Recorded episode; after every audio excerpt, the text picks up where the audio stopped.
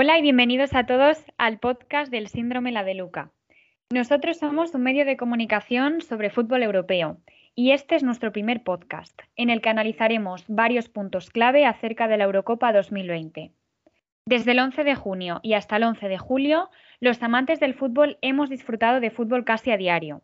La Eurocopa, que se debía haber jugado en 2020, se pospuso hasta este 2021 por la situación de pandemia que estamos viviendo.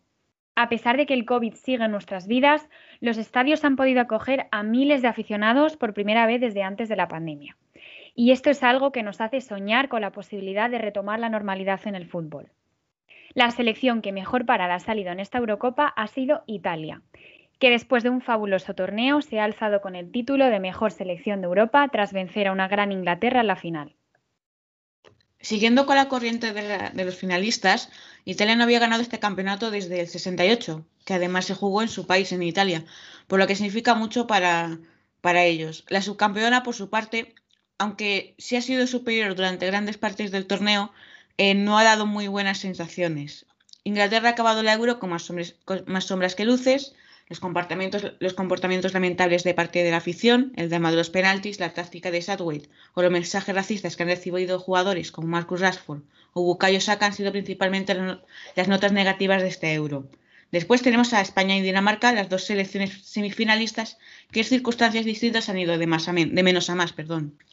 La selección de Luis Enrique se fue con la cabeza muy alta tras la oleada de críticas de la fase de grupos y con una base en la que poder construir un equipo aún más competitivo, Dinamarca, por su parte, sufrió en la primera jornada la mayor sombra o el mayor palo del campeonato, cuando Christian Eriksen sufrió un paro cardíaco en pleno Dinamarca-Finlandia, que puede haber acabado con su vida. Afortunadamente ha logrado sobrevivir y Dinamarca se ha sabido recomponer para marcarse un euro para el recuerdo. Ha sido una Eurocopa con muchas sorpresas, como la propia Dinamarca o la Suiza de, que eliminó a Francia y que estuvo de hacerlo con España, la Ucrania de, Shevchenko que ha hecho historia llegando a sus primeros cuartos de final de, la, de su historia, o la República Checa, que eliminó a Países Bajos y que tuvo a un gran Patrick Schick.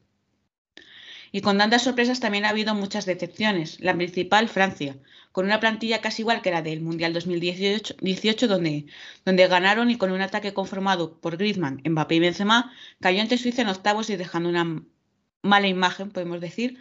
Países Bajos hizo un pleno de victorias en fase de grupos pero fue incapaz de vencer a la República Checa y Portugal, que con una plantilla plagada de jóvenes talentos y jugadores como, Cristiano Ronaldo se despidió de la Euro sin, ninguna, sin pena ni gloria. Otra de las principales características de esta Euro ha sido la cantidad de prórrogas y de tandas de penaltis que ha habido. En octavos, España e Italia pasaron en prórroga y Suiza en penaltis. En cuartos, España pasó en penaltis y las dos semifinales y la final no acabaron en tiempo reglamentario, siendo una de las semifinales y la final en penaltis. Por último, la gran característica que ha sido la multisede, que ha acabado teniendo opiniones mixtas. Por una parte, se ha visto ambientes en estadios muy positivos, pero también ha perjudicado a otros equipos al tener que hacer una cantidad de kilómetros eh, bestial. También la ventaja que ha tenido, por ejemplo, Inglaterra, que ha jugado seis de, los siete, de sus siete partidos en Wembley. Con respecto a la final de la Eurocopa en Wembley, en nuestra opinión, Inglaterra fue superior en los primeros minutos del partido con una defensa italiana debilitada, que en otros partidos fue distinta, mucho más cerrada atrás y sin dejar espacios al equipo rival. No obstante, Italia supo reaccionar y a menos de media hora de finalizar el encuentro, Bonucci empató y desató la euforia entre los aficionados del conjunto de Mancini, que aún tenían posibilidades de ganar. Efectivamente, el partido se fue a la prórroga, como ya bien todos sabemos, y después a penaltis, donde Donnarumma fue protagonista de la victoria italiana parando dos de los cinco penaltis tirados por Inglaterra. En esta final hubo otra noticia que merece ser destacada y es el comportamiento de algunos de los aficionados ingleses antes y después del partido. Muchos de estos hinchas intentaron entrar al estadio sin entrada y formaron avalanchas. Después del partido hubo varias agresiones de aficionados ingleses a aficionados italianos, que acabaron con 49 detenciones y 19 agentes heridos. En esta última parte del podcast trataremos un tema curioso y es que ningún equipo en esta Eurocopa ha conseguido ganar dos tandas de penaltis seguidas excepto Italia. Suiza logró vencer a Francia en la tanda de penaltis, pero perdió contra España. España, después de vencer a Suiza, perdió los penaltis contra Italia. No obstante, Italia rompió esta regla tras ganar la final en la tanda de penaltis contra Inglaterra. Y hay algo más que llama la atención en esta fórmula, y es que todas y cada, una de las selecciones que han chutado primero los penaltis han ganado, algo que posiblemente haya afectado a la hora de que Italia haya sido la única en ganar dos tandas de penaltis seguidas en esta Euro. Según afirma el futbolista español Gerard Piqué en Twitter, esta fórmula beneficia a los que lanzan primero, ya que anímicamente influye más la presión de ir segundo, lo que permite a los equipos que lanzan primero fallar y aún así mantenerse vivos en la tanda. Piqué también ha propuesto una fórmula alternativa a la que existe hoy en día, que es la siguiente. ABBA, ABBAAB, lo que proporciona que los equipos van alternando el hecho de ir por delante en cuanto a aciertos. Y bueno, antes de concluir con este primer podcast, eh, vamos a repasar el 11 que ha, hecho la UEFA con eh, los mejores jugadores del campeonato. En la portería tenemos al portero italiano Donnarumma, héroe en la final parando dos penaltis. Eh, de centrales a Bonucci y a. Por la banda izquierda, de lateral izquierdo, perdona, Spinachola. Por la derecha, eh, Kyle Walker. En el centro del campo, Jorginho, Hoiberg y Pedri, y arriba eh, Federico Chiesa, Lukaku y, Sterling.